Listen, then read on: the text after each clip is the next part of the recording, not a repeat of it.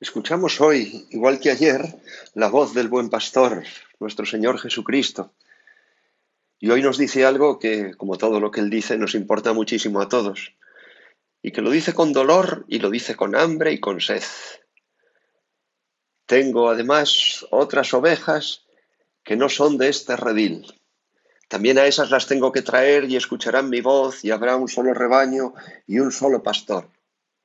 ¿O acaso creías que el redil del Señor es simplemente el rebañito de los que rezamos en nuestras casas y que ahora ya podéis acudir a rezar a la iglesia en las horas de paseo, ¿verdad? No, el, redil del Señor eh, quiere ser mucho más grande.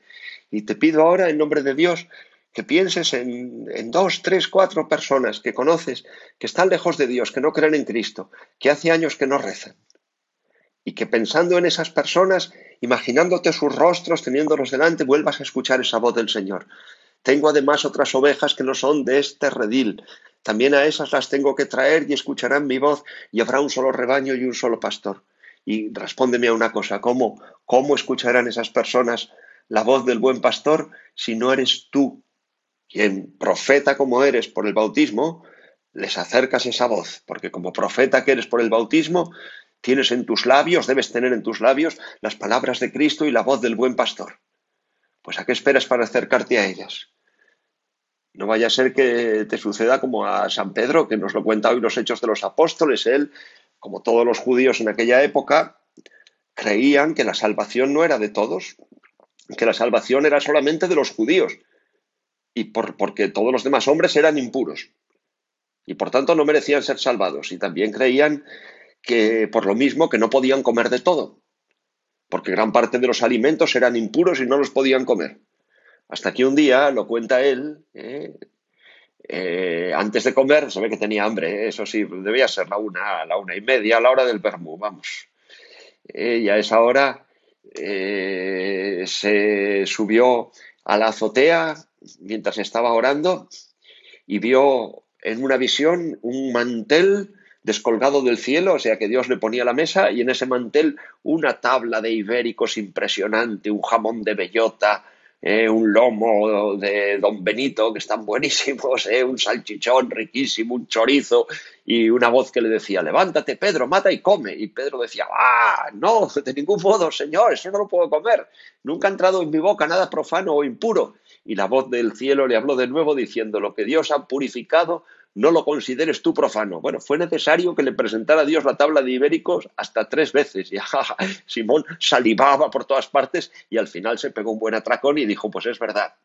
No puedo yo considerar a nadie ni a nada impuro porque la sangre de Cristo lo ha purificado todo y después de pegarse su buen atracón de ibéricos se fue a casa de Cornelio, que era un pagano, a Cesarea del Mediterráneo, y allí le anunció el Evangelio. Lo que Dios ha purificado, no lo llames tú impuro. Y entonces se, le, se, le, asustaron los demás judíos, pero ¿cómo has hecho esto? Has ido a hablar con personas impuras.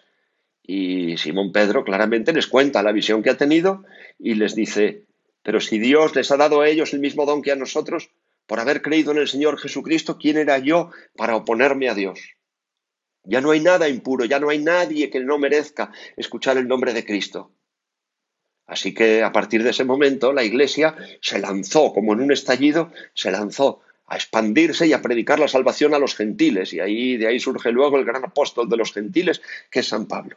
Yo quiero que miréis, ahora que todavía no podemos salir de casa con entera libertad, ni podemos ir a visitar a los amigos, pero dentro de poco ya podremos, ya lo veréis, si las cosas siguen bien, si seguimos rezando, si nos convertimos como sueño con Pentecostés. Quiero que soñéis con ese Pentecostés y que veáis fuera de vuestras casas una enorme tabla de ibéricos, ¿eh? todas esas personas que son como jamones de bellota, como lomos de Don Benito, todas esas personas maravillosas que no conocen a Jesucristo y nos los tenemos que comer para Cristo y tenemos que, acercarnos. El Señor está ya desplegando ese mantel delante de vuestros ojos para que empecéis a, acrecentar ese hambre de almas, hambre, hambre de verdaderas almas. Y cuando llegue ese Pentecostés y, y, cuando podamos salir de casa y ir a visitar a los amigos y a los menos amigos para hacerlos amigos, que vayamos con el nombre de Cristo en los labios y nos los merendemos para el Señor.